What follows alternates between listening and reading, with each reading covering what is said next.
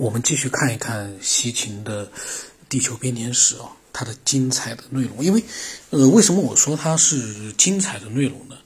因为，呃，从前面所讲内容看到，它是，呃，有非常多的一个资料收集，包括他对文字呢是有他自己的很多的研究，呃，跟我们普通随口去做一个思索呢，这个是不一样的。但是呢，我们可以站在他研究的基础之上呢，嗯，去做我们自己的很多的思索，甚至于可以推翻他的一些结论，就就是西秦所讲的。因为呢，他呢就是立足的资料呢，我们看上去呢确实也是真实存在的一些资料，但是呢，嗯，他的最终的结局，我感觉啊，我个人可能未必会认同。我们一起看看啊，就西秦他。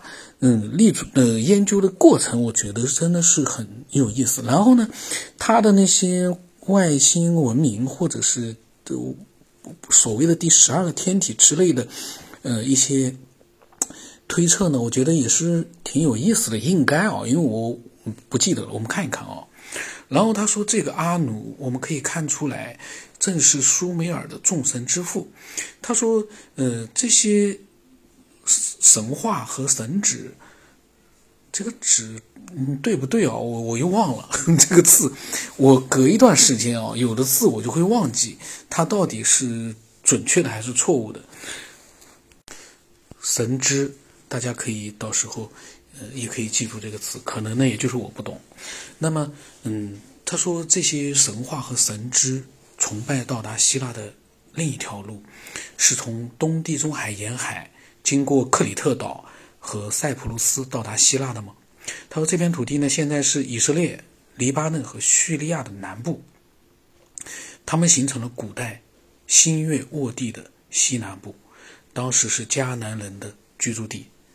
有一次，他说，再一次的，我们认识到，所有的那些直到最近才被我们发现的史实，其实在旧约和一些分散的腓尼基文稿当中早有提及。”考古学家们是在以下两项发现之后，才开始了解迦南的。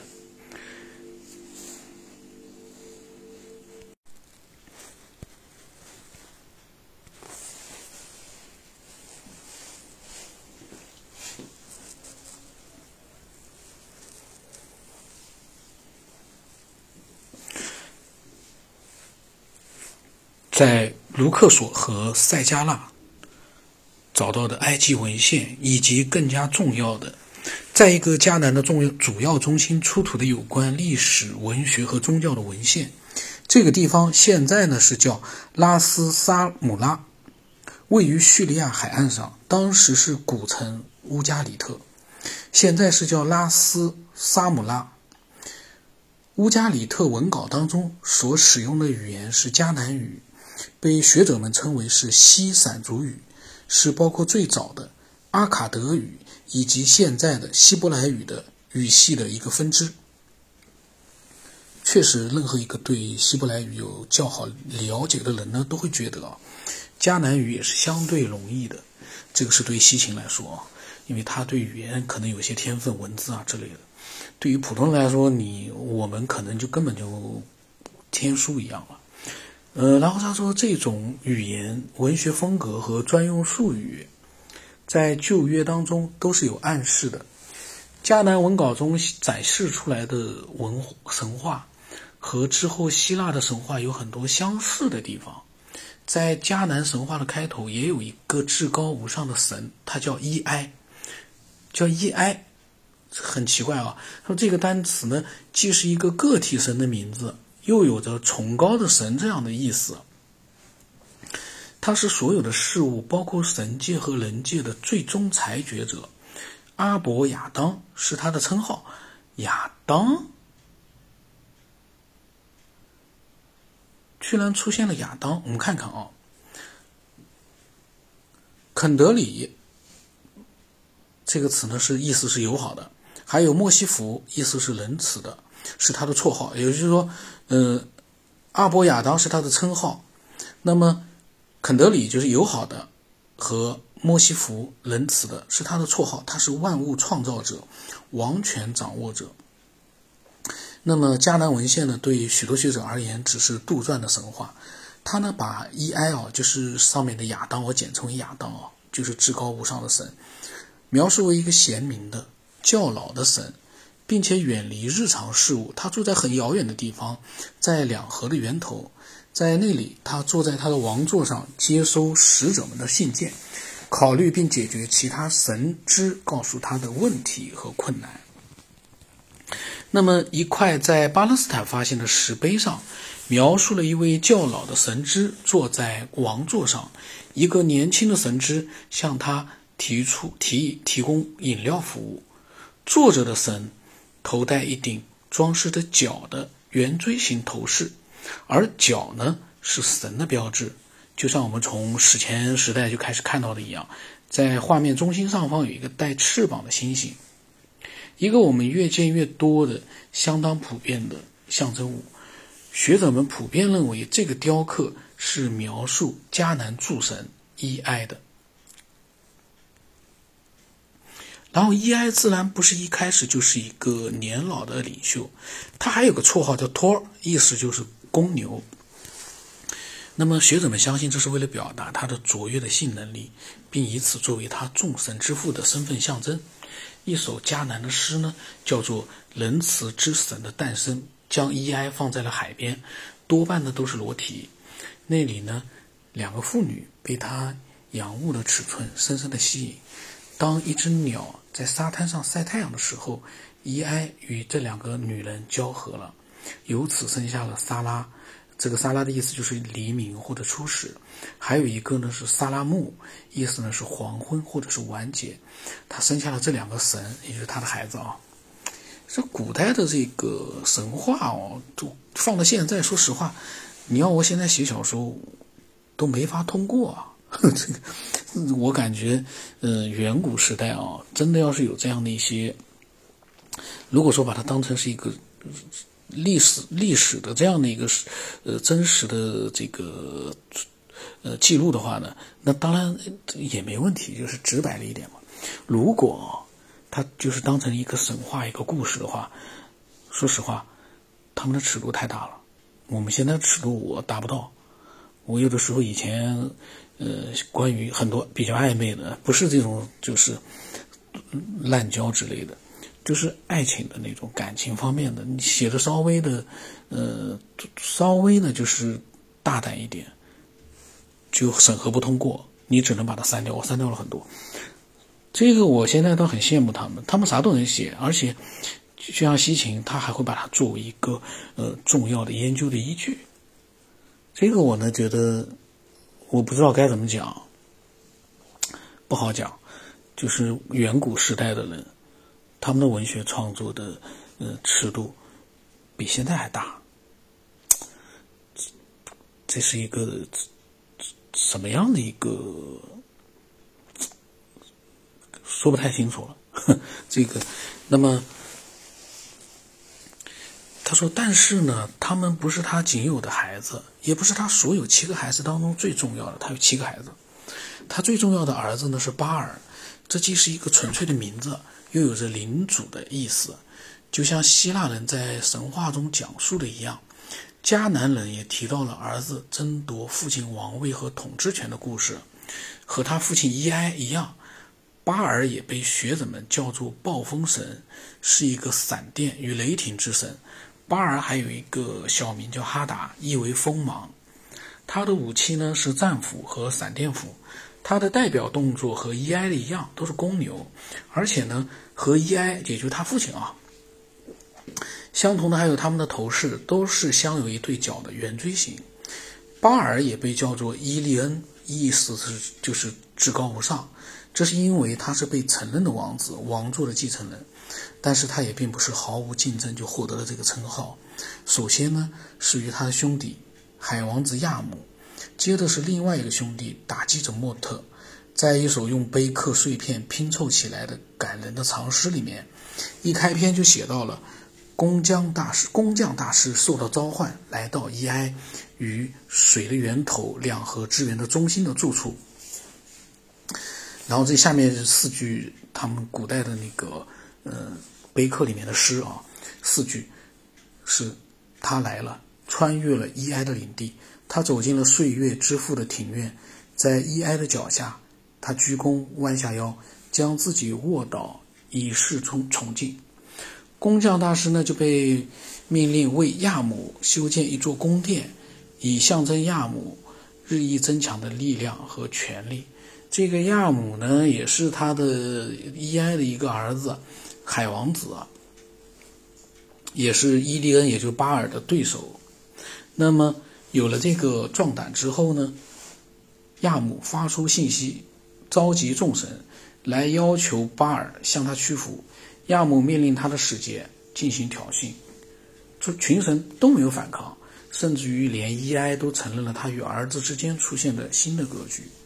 那么，伊埃就说呢：“巴尔是你的奴隶。”哦，亚姆，他对他的儿子亚姆说。但是亚姆的至高无上是短暂的，装备着两样神兵的，应该是兵器啊。的巴尔呢，和他对抗，并且击败了他。现在就只剩下与莫特之间的挑战了。在这个对抗当中，巴尔很快就落了下风，但是他的妹妹阿纳特。拒绝接受让巴尔成为最后的牺牲者，于是呢，亚纳阿纳特啊抓住了莫特，而伊埃之子巴尔呢用剑劈死了他。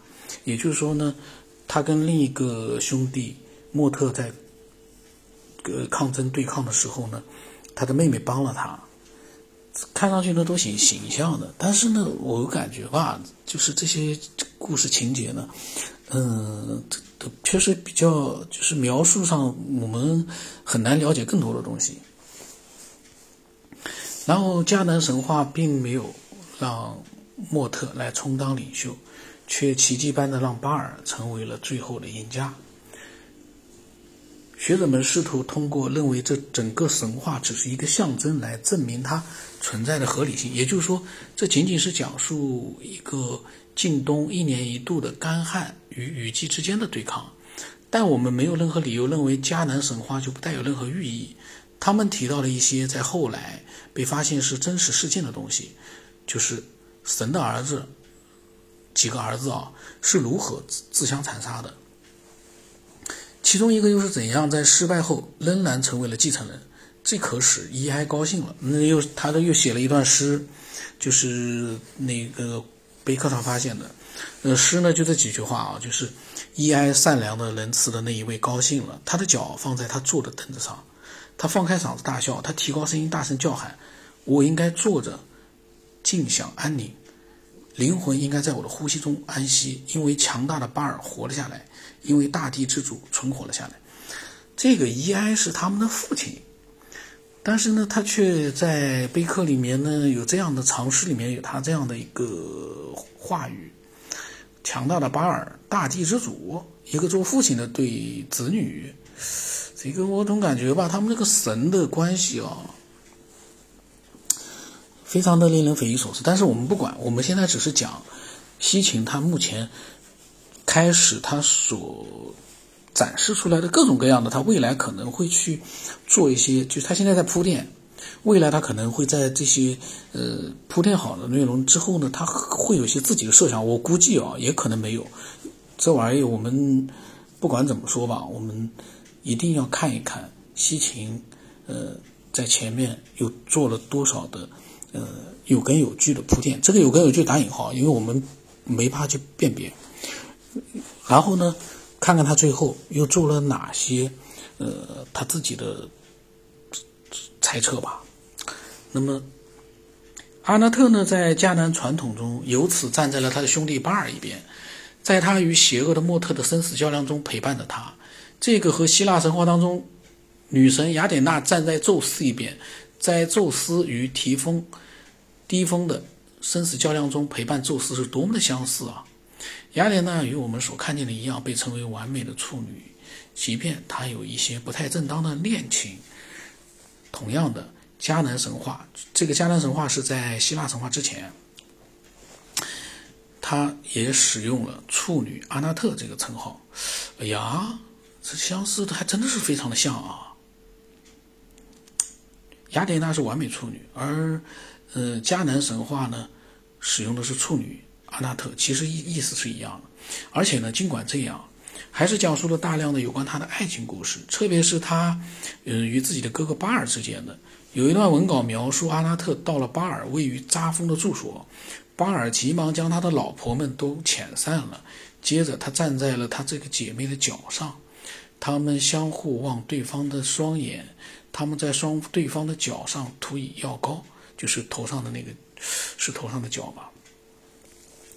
然后呢，有一段描写啊，又是迦南神话里的三句描写，这描写也真的大胆，我感觉啊，我就感觉我现在我有的时候就感觉，嗯，你要去描写一些东西的话呢，比他们的都委婉很多，都这个没有任何的，就是说，呃。过分的地方，但是却没法写。他三句话是这样：他指的是巴尔拿起并握住他的子宫，而他就是指阿纳特啊，他妹妹拿起并握住他的石头。呃，这个石头不用说，大家知道啥意思啊？然后呢，处女阿纳特怀孕了，难怪他说西芹说阿纳特常常被描述为全裸的，来强调他的性能力。而在一幅图中加入了一个戴头盔的巴尔，他正在与其他的神战斗，就像希腊宗教和他的创始者们。迦南众神中包含了一个母亲女神，众神首领的正式的妻子，他们叫她阿舍拉，她刚好对应希腊的赫拉，希腊神话里面的赫拉。阿斯塔特就是亚圣经中的亚斯塔路。对应着阿弗罗狄特，他常与阿斯塔特交往，后者常与一个明亮的星星有关，可能对应着阿瑞斯。阿弗罗狄特的哥哥就叫阿瑞斯。还有一些年轻的神，男神和女神，他们与希腊中神的关系也很容易看得出来。这个呢里面的名字，我相信很多人已经混乱了，包括我。虽然说我是一字一句的在读，但是因为这个里面的名字呢，你要反复的回头去看，可能才会明白哦，它是这样。但是我觉得我们只要知道迦南神话和希腊神话，他们所对应的各种神之间呢有很多的相同的地方就可以了。我们了解这个就可以，这就是其实也是西秦可能所要表达的。因为我们要是执着于说，哎呀，我们要看看。到底哪一个迦南的神对应着希腊神话里面哪一个神？其实只要主要的刚才讲到的就是，呃，那个一个阿纳特妹妹，一个是雅典娜对应的，然后呢，一个是亚当，呃，一个巴尔对应着是宙斯，然后把主要的对应了就可以了。我我我个人是这么想啊。你要是说弄得特别特别细致的话，你要去一个个对应的话，当然也挺好，但是我觉得那个有点，嗯，有点太浪费时间了。因为这里面你要对应起来的话，嗯，多看两多多看两遍这个地球变天史也也能也可以，熟悉一下希腊神话其实也可以，但是我感觉好像对我来说，我我感觉好像有点，嗯，意义不大。西秦说呢，但是啊，他说除了这些年轻神之外，还有一批老的神，他们远离日常事务。但是当诸神自己陷入麻烦的时候呢，只有他们能出面解决一些关于他们的雕塑，甚至于是一个，呃，部分被毁的石碑上，都可以从他们的特征和角貌上看出他们是老资格的神。